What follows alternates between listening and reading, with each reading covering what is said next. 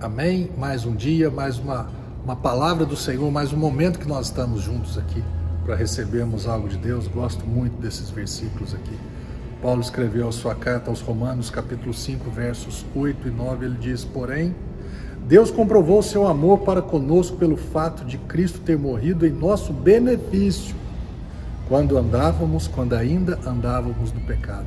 Jesus não morreu na cruz para nos recompensar, meu irmão.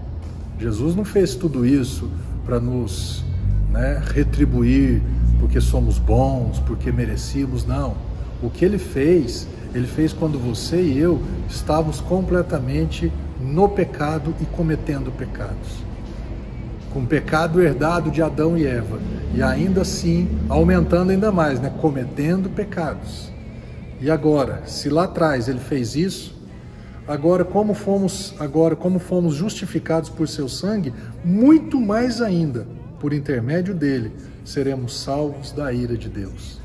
Tem gente que não entendeu que a morte de Jesus foi totalmente, né, a, a, acusação, condenação, punição e morte foram totalmente injustas.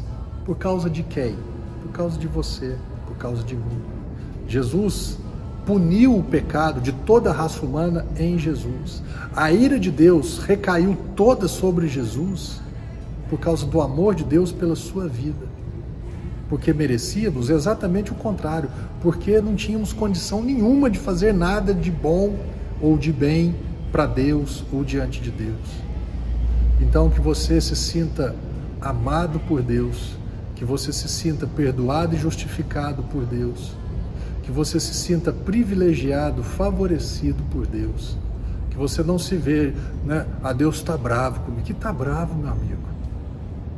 Toda a ira de Deus já foi toda lançada sobre Jesus, para que agora, sobre a nossa vida, Deus lance o seu amor por nós. Porque Deus amou você e a mim, amou o mundo de tal maneira que ele deu Jesus, para que todo aquele que nele cresce não perecesse, mas tivesse vida eterna. Deus está do seu lado. Amém?